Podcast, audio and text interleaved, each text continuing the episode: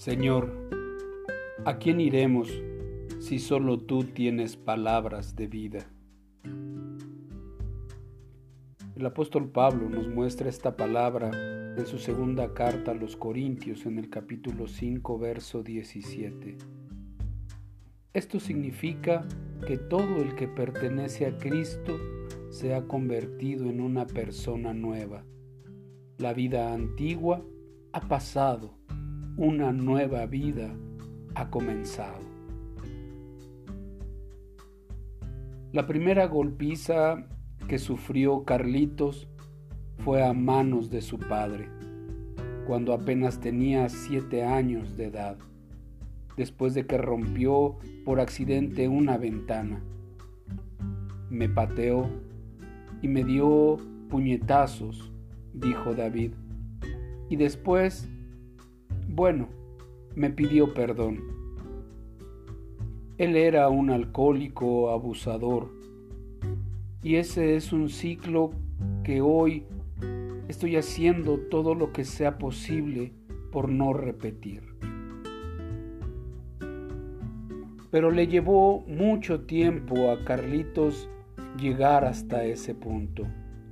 Había pasado su adolescencia y juventud entre la cárcel y la libertad condicional, entrando y saliendo de centros de rehabilitación para adictos.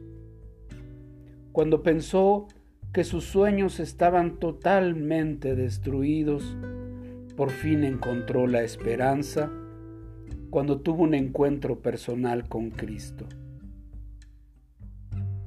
No tenía nada más Qué desesperación, dijo Carlitos. Pero ahora me estoy esforzando en la dirección contraria.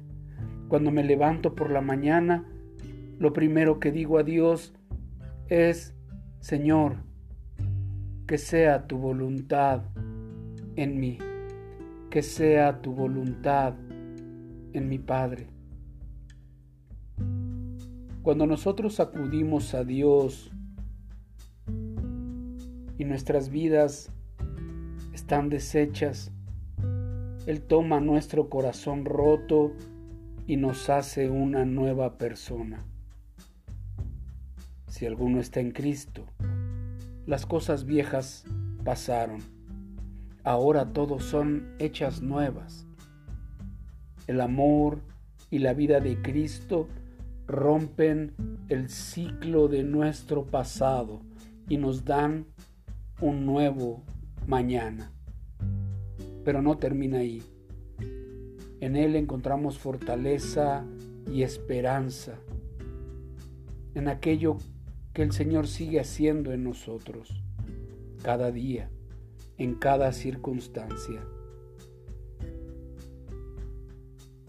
¿Hacia dónde te encaminabas tú cuando conociste a Jesús como tu Salvador? ¿Cómo es que te ayudó saber que Dios sigue trabajando con tu vida para hacerte semejante a Él? Señor, gracias te damos por hacernos una nueva criatura.